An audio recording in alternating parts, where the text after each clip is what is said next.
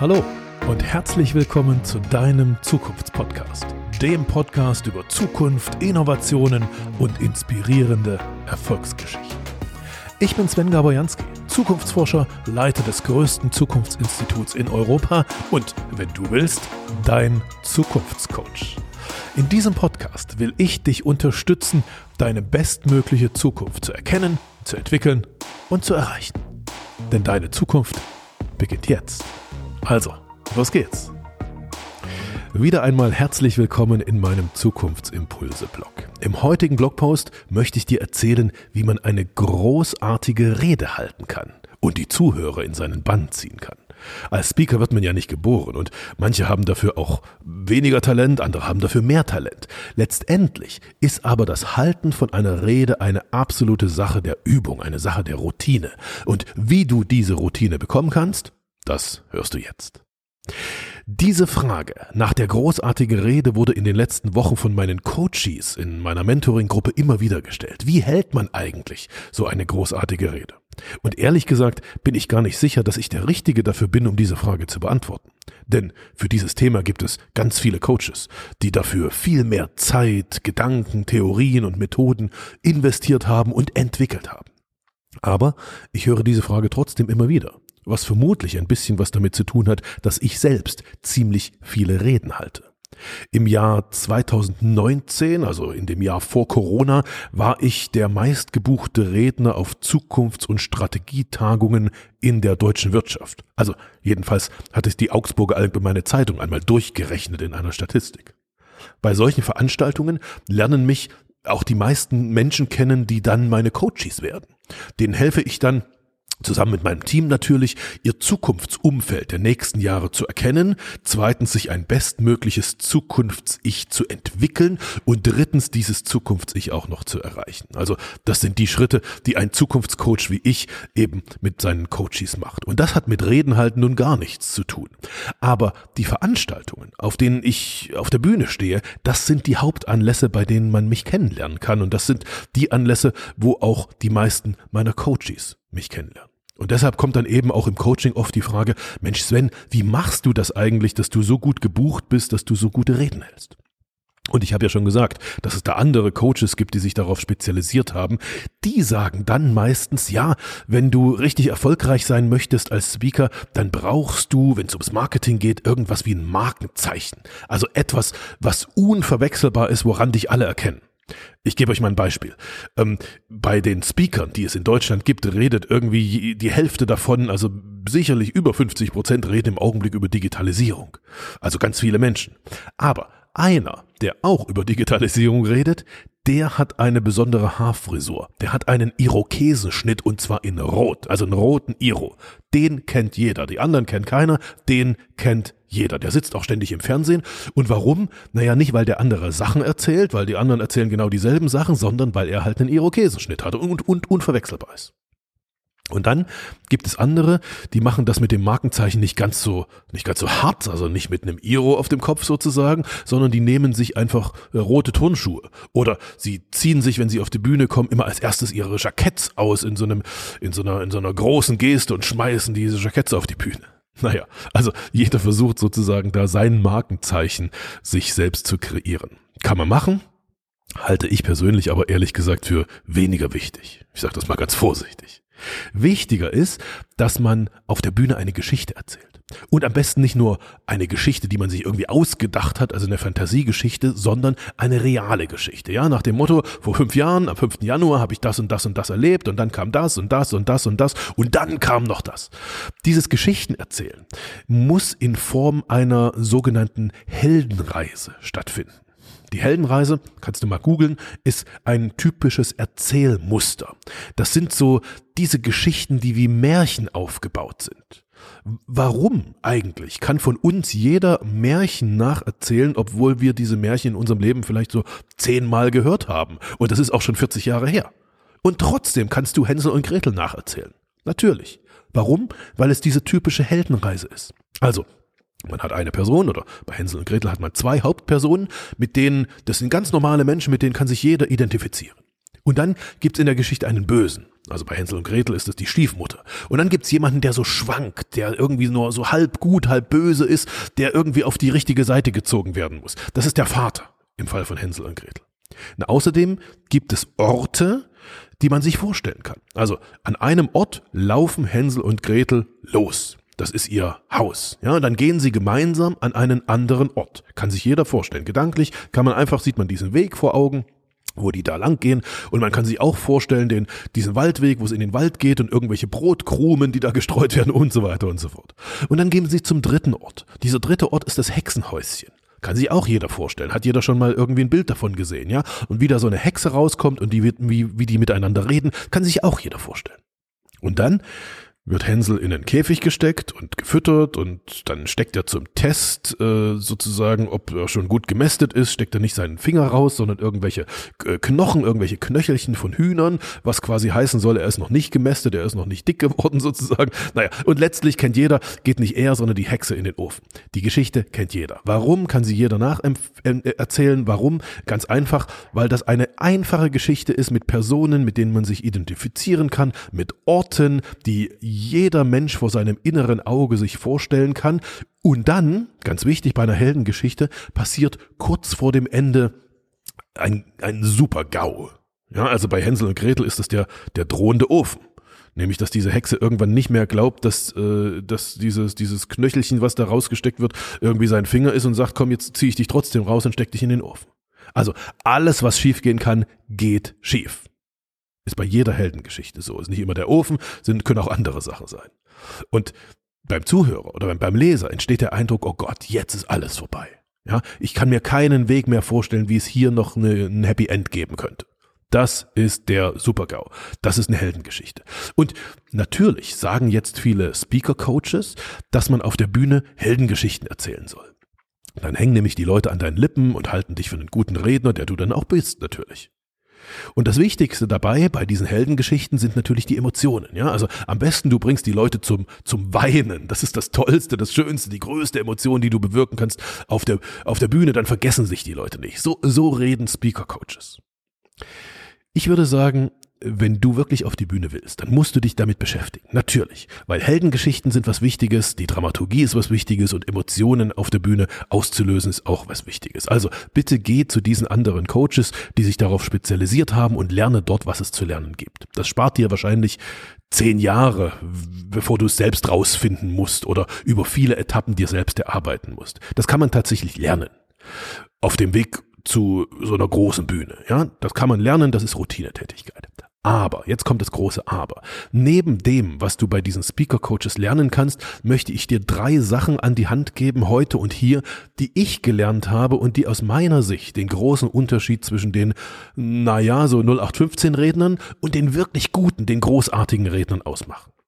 Die erste dieser Sachen ist, die großen Redner sprühen vor Energie. Es ist nicht der Inhalt, der zählt. Also der Inhalt muss da sein, natürlich. Aber das, die Quintessenz ist die Energie. Ich habe vorhin schon mal über Digitalisierung geredet, also über diese ganz vielen Redner, die, die über Digitalisierung reden. Alle oder, oder fast alle, die über Digitalisierung reden, quatschen über denselben Inhalt. Und als Zukunftsforscher, also ich selbst, ich rede da hoffentlich noch ein bisschen zukunftsgewandter und mit einem bisschen besseren, zukunftsweisenderen Inhalt als die anderen, aber eigentlich reden die alle über dasselbe. Aber die Großartigen von denen, die reden eben nicht nur über diesen Inhalt, sondern die sprühen vor Energie. Da hast du das Gefühl, da kommt nicht nur Inhalt von der Bühne, sondern die sind so in ihre Geschichte drin. Die sind Teil der Bewegung und ziehen dich in diese Bewegung hinein. Der zweite Punkt auf den ich dich hinweisen möchte, wie wirklich großartige Redner sind, die sind aus meiner Sicht Originale. Also was heißt das? Die haben etwas in sich, eine, eine Aussage, eine Theorie, eine Methode, für die sie stehen und nur sie. Oder sagen wir mal, die anderen, die vielleicht auch darüber reden, die haben alle nur abgeschrieben. Diese Menschen sind Originale. Überleg mal, ob das in deinem Fall auch so ist. Also original heißt übrigens nicht, dass man jetzt die Welt komplett neu erfinden muss. Nein, nein. Original heißt, man muss es original, also zum ersten Mal für eine bestimmte Nische zusammensetzen. Ich erkläre dir das gleich noch ein bisschen genauer, was damit gemeint ist. Und der dritte Punkt, auf den ich dich heute hinweisen möchte, ist, ein wirklich großer Redner spricht Klartext. Und das klingt jetzt vielleicht ein bisschen komisch, weil natürlich spricht man Klartext, damit die Zuhörer einen verstehen. Das ist ja logisch. Aber Klartext ist nicht gleich Klartext. Was ich mit Klartext meine, ist das Sprechen in einfachen Bildern, die jeder Mensch versteht und bestenfalls noch ohne Political Correctness, also ohne das Weichgespülte. Man sagt die Dinge als Redner so, wie sie sind oder wie sie einem selbst scheinen. Genau das mögen die Menschen. Und warum mögen die Menschen das? Naja, weil das eben inzwischen selten passiert in dieser Welt, zumindest im Augenblick. Okay, lass mich diese drei Punkte noch mal ein bisschen genauer, ein bisschen in die Tiefe erklären. Ich fange mal an bei dieser Klartextgeschichte. Wir sind es in dieser heutigen Welt inzwischen nicht mehr so richtig gewöhnt, ganz offen klar zu sprechen. Egal wo wir sind. Egal ob in, in, in unserer Beziehung zu Hause oder auf der Arbeit gegenüber Chef oder Chefin oder in den Teams im Unternehmen. Selbst in den Medien wird nicht mehr Klartext gesprochen. Alles ist immer ein bisschen weich gespült, ein bisschen political correct, um niemandem weh zu tun. Du kennst das wahrscheinlich. Und was machen die Menschen? Die Menschen merken das. Die einen sagen, das ist jetzt aber nicht ehrlich, ja, das ist zu weich gespült, der, der sagt nicht wirklich, was er meint. Weil Menschen mögen die volle Wahrheit. Und Menschen spüren die volle Wahrheit, egal ob sie ausgesprochen wird oder nicht. Denn Menschen sind ja nicht blöd, die wissen ja, worum es geht. Oder zumindest spüren sie es. Und deshalb sind sie so wahnsinnig dankbar einem Speaker, der das einfach mal auf den Punkt bringt. Aber das machen die wenigsten, das passiert nicht. Es passiert nicht in der Politik, es passiert nicht in den Medien, es passiert nicht in den Unternehmen, alles ist irgendwie immer political correct. Also kurz gesagt, Menschen sehnen sich nach jemandem, der endlich mal die Dinge so benennt, wie sie sind. Jemand, der Klartext redet. Und das ist ein wirklich großes Unterscheidungsmerkmal zwischen den vielen mittelmäßigen Rednern und den wenigen, die man wirklich als große Speaker bezeichnen kann. Übrigens, dieses Klartextreden oder der Wert des Klartextredens, der ist nicht neu. Der ist nicht erst heute entstanden. Ich, ich selbst, ich habe die ersten 16 Jahre meines Lebens bin ich ja im Osten aufgewachsen, also im, im deutschen Osten. Da, damals hieß das Ding noch DDR. Und äh, jeder, der ein paar Jahre im Sozialismus verbracht hat, der weiß, dass es einen Ort gab, also es gab nicht, es gab nicht viele Orte in der DDR, wo Klartext geredet wurde. Nein, nein, es gab einen Ort, an dem halbwegs Klartext geredet wurde. Und zwar ein bisschen war der Klartext dort so zwischen den Zeilen versteckt, aber man konnte ihn erkennen. Und dieser Ort war das politische Kabarett. Das braucht heute kein Mensch mehr, aber damals war das sozusagen der echte Kulturort für uns Ossis, weil da mal Klartext geredet wurde. Und noch viele Jahre früher, also jetzt nicht im Sozialismus, sondern viele, viele, viele Jahre früher, als es noch Könige gab, da gab es am Hofe eine Person, die wirklich Klartext reden durfte. Nur eine. Selbst die Könige haben nicht Klartext geredet und die Königinnen auch nicht. Aber es gab eine Person an jedem Hof, die Klartext reden durfte. Und diese Person durfte nicht nur Klartext reden, sondern die durfte sogar in fremde Königreiche reisen. Es war die einzige, die damals reisen durfte und dann zurückkommen und dem König berichten, was es da irgendwie aus den Nachbarländern sozusagen zu erzählen gab. Diese Menschen hießen Hofnarren. Kennst du, oder? Ich habe einen, einen sehr, sehr, sehr, sehr, sehr guten Freund. Der hat mir erzählt, dass er sich die ganze Zeit in seiner Karriere als Hofnarr gefühlt hat. Und warum hat er sich als Hofnarr gefühlt? Der war in der Siemens AG, also in einem großen Konzern, war er der Innovationschef. Und er sagte, Innovationschefs heute in Konzernen haben die Funktion, die früher am Königshofe Hofnarren hatten. Naja, er sagte, ich darf immer zu den anderen fahren, was die anderen Mitarbeiter nicht dürfen. Ich darf dann immer zurückkommen und darf erzählen, was die anderen an anderen Königshofen oder die anderen Konzernen so gemacht wird. Und dann darf ich das ein bisschen lustig rüberbringen, weil ich bin der Einzige. Ich bin der Einzige, der auf diese Weise auch den Chef kritisieren darf. Naja, genauso war das früher zu Hofe auch. Ja? Inzwischen ist er übrigens nicht mehr bei Siemens, sondern ein sehr, sehr, sehr, sehr, sehr guter Speaker, der auch dieselbe Speaker-Agentur hat wie ich. Diese Speaker-Agentur heißt Fünf-Sterne-Redner und äh, ist aus meiner Sicht die absolut beste Redneragentur in Deutschland, die sie am meisten entwickelt, am schnellsten entwickelt, am schnellsten nach oben geht. Und der Gründer dieser Agentur, Heinrich Kürzeder heißt er, ist auch derjenige, der uns beide, also sowohl mich als auch meinen guten Freund, zu Rednern gemacht hat. Also, und ganz am Ende übrigens, ganz am Ende dieses, äh, dieses Blogartikels werde ich dir sehr gern den Kontakt zu Heinrich Kürzeder geben, falls du auch diesen Weg des Speakers gehen willst, ähm, weil Heinrich ist der, der Menschen wirklich auf große Bühnen bringt ist im, in, im Augenblick nicht mehr Eigentümer seiner Agentur, wie bei vielen erfolgreichen Menschen hatte die irgendwann mal verkauft, ja, und muss jetzt nicht mehr arbeiten, aber ab und an ist er noch Mentor und gibt Seminare und hilft sozusagen Rednern, die auf dem Weg sind, ein Stück weiter nach vorn und auf die großen Bühnen dieser Welt zu kommen. Okay, das aber am Ende dieses, dieses Blogs. Jetzt komme ich erst nochmal zu den beiden anderen wichtigen Bereichen, die ich dir noch ein bisschen im Detail erklären wollte. Zuerst habe ich gesagt, dass du ein Original sein musst. Ich habe gesagt, du sollst der Beste oder die Beste in einer besonderen Nische sein. Und ich gebe dir dafür mal ein Beispiel.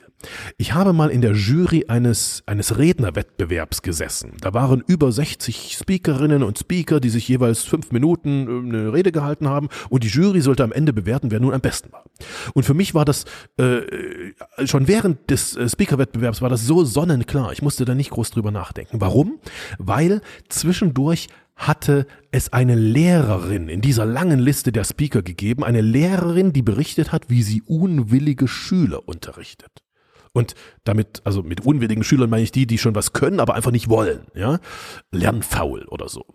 Und jedenfalls hat sie erzählt, wie sie mit diesen Schülern umgeht und was gut funktioniert und was nicht so gut funktioniert und so weiter und so fort.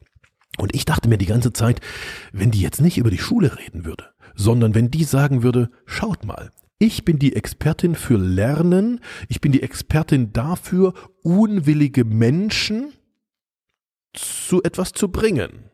Und jetzt gehe ich in Unternehmen, gehe zu den Chefinnen und Chefs und sage, liebe Chefs, wie geht ihr bitte mit euren Teams um? Wenn die Wirtschaft sozusagen von lernunwilligen Schülern lernen könnte, die Methode, wie man lernunwillige Schüler zum Lernen bringt, das könnte man in der, in der Wirtschaft für, äh, für veränderungsunwillige Mitarbeiter nehmen, sozusagen, das wäre der Hammer. Ja? Und für, für diese Vorträge über die Schule, äh, für diese Lehrerin, also wenn diese Lehrerin über, über ihre Schule und was sie da mit ihren Schülern macht und sowas redet, dann gibt es eine Zielgruppe. Das sind so Eltern und Lehrer, aber die bezahlen nicht so viel Geld. Wenn sie genau das Gleiche machen würde, also die, dort, wo sie ein Original ist, äh, die Schule nehmen würde und das transferieren würde in die Nachbarbranche nebenan, nämlich in die Wirtschaft, die genau die gleichen Probleme hat, da würde sie deutlich mehr verdienen.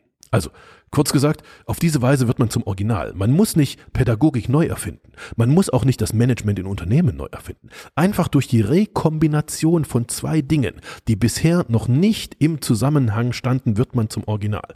Wenn man die Methoden nimmt, wie man lernunwillige Schüler in der Schule weiterbringt und diese Methoden transferiert zum Beispiel in ein Unternehmen und sagt, deine, deine veränderungsunwilligen Mitarbeiter, lieber Chef, die bringst du so und so weiter, dann wird man zum Original. Original in der Nische. Und falls du gerade auf dem Weg auf eine dieser der Bühnen dieser Welt bist, dann ist das meine große Empfehlung. Schau hin, wo du wirklich ein Original bist und wie du das mit dem kombinieren kannst, wo du hin willst. So, und jetzt komme ich zum dritten Punkt, den ich genannt habe, nämlich ich habe gesagt, die großen Redner, die sprühen vor Energie. Und jetzt meine ich damit nicht, dass du auf der Bühne irgendwelche Saltos machen sollst. Mit Energie meine ich was anderes. Was ist Energie auf der Bühne? Nun, es gibt, und auch das beobachte ich bei diesen Speaker-Wettbewerben ganz, ganz typisch, es gibt typischerweise drei Arten von Speakern. Also zwei Arten, die sehr stark verbreitet sind und eine dritte Art, die super gut ist, die aber ganz wenige tatsächlich sind. Ich erkläre das mal ganz kurz.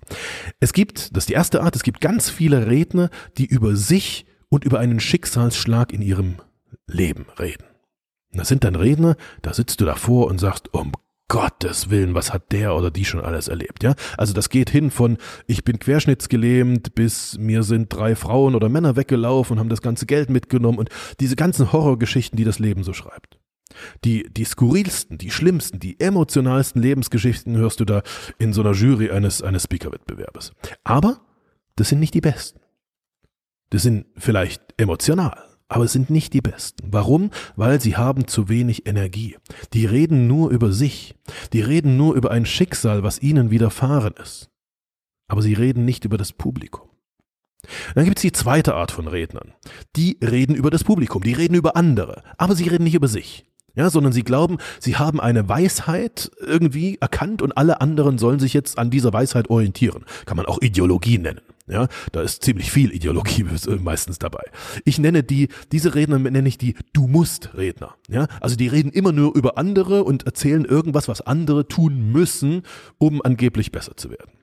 Und ehrlich gesagt, diese zweite Gruppe der Redner, die finde ich persönlich noch schlimmer als die erste Gruppe, ähm, weil bei diesen Du musst Rednern sitzt man so im Publikum und denkt sich, ey, ich muss überhaupt nix. Ja, du musst irgendwann zum Glück mal von der Bühne runtergehen. Ich muss nix. Warum hat man diesen Eindruck? Weil da sich keine Energie vermittelt. Also die Energie zwischen Speakerin oder Speaker und Publikum vermittelt sich nicht. Es ist immer nur der ausgestreckte Zeigefinger, der sagt, du musst, du musst, du musst, du musst, du musst. Da ist keine Energie drin. So, und jetzt kommt die dritte Art von Rednern. Und das sind die, die wirklich gut sind. Diese Redner reden nicht über sich und sie reden auch nicht über die anderen, sondern sie reden über uns. Was bedeutet das?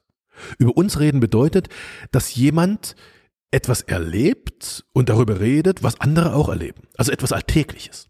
Und für dieses Alltägliche hat dieser jemand, dieser Redner oder diese Rednerin auf der Bühne ein Rezept, wie das besser gehen könnte. Ich gehe nochmal zurück zu dieser Lehrerin, von der ich gerade geredet habe. Diese Lehrerin ist Lehrerin an einer Schule. Die geht jeden Tag in die Klasse für schwer erziehbare Kinder, Schüler und hat ihre Methoden, wie sie die plötzlich nach vorne kriegt. Und am Ende hat sie Erfolge, von denen sie reden kann. Plötzlich ist die Klasse irgendwie im Klassenvergleich die beste. Ja, plötzlich sind die besser als die Parallelklasse und so weiter und so fort. Und dann sitzt du da und denkst dir, ja, verdammt, so geht mir das auch. Mit meinen Kindern, mit meinen Schülern, mit meinen Mitarbeitern, mit, mit, mit irgendwem. Aha, von der kann ich lernen, es mal so oder so zu probieren. Also, das sind Menschen, diese, diese dritte Art, diese guten Speaker, die reden über uns, die nehmen alle mit hinein, die reden über das, was alle erlebt haben, was sie ein bisschen anders machen als die anderen und beziehen dann die anderen mit ein. Und plötzlich passiert was Interessantes. Es treffen nämlich zwei Energien aufeinander. Es trifft die Energie des Speakers, der Speakerin von der Bühne, trifft auf die Energie aus dem Publikum.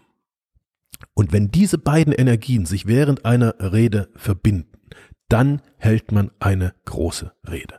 Also, die wirklich guten Redner sind Redner, die energetisch reden. Das sind die wirklich großen Speaker.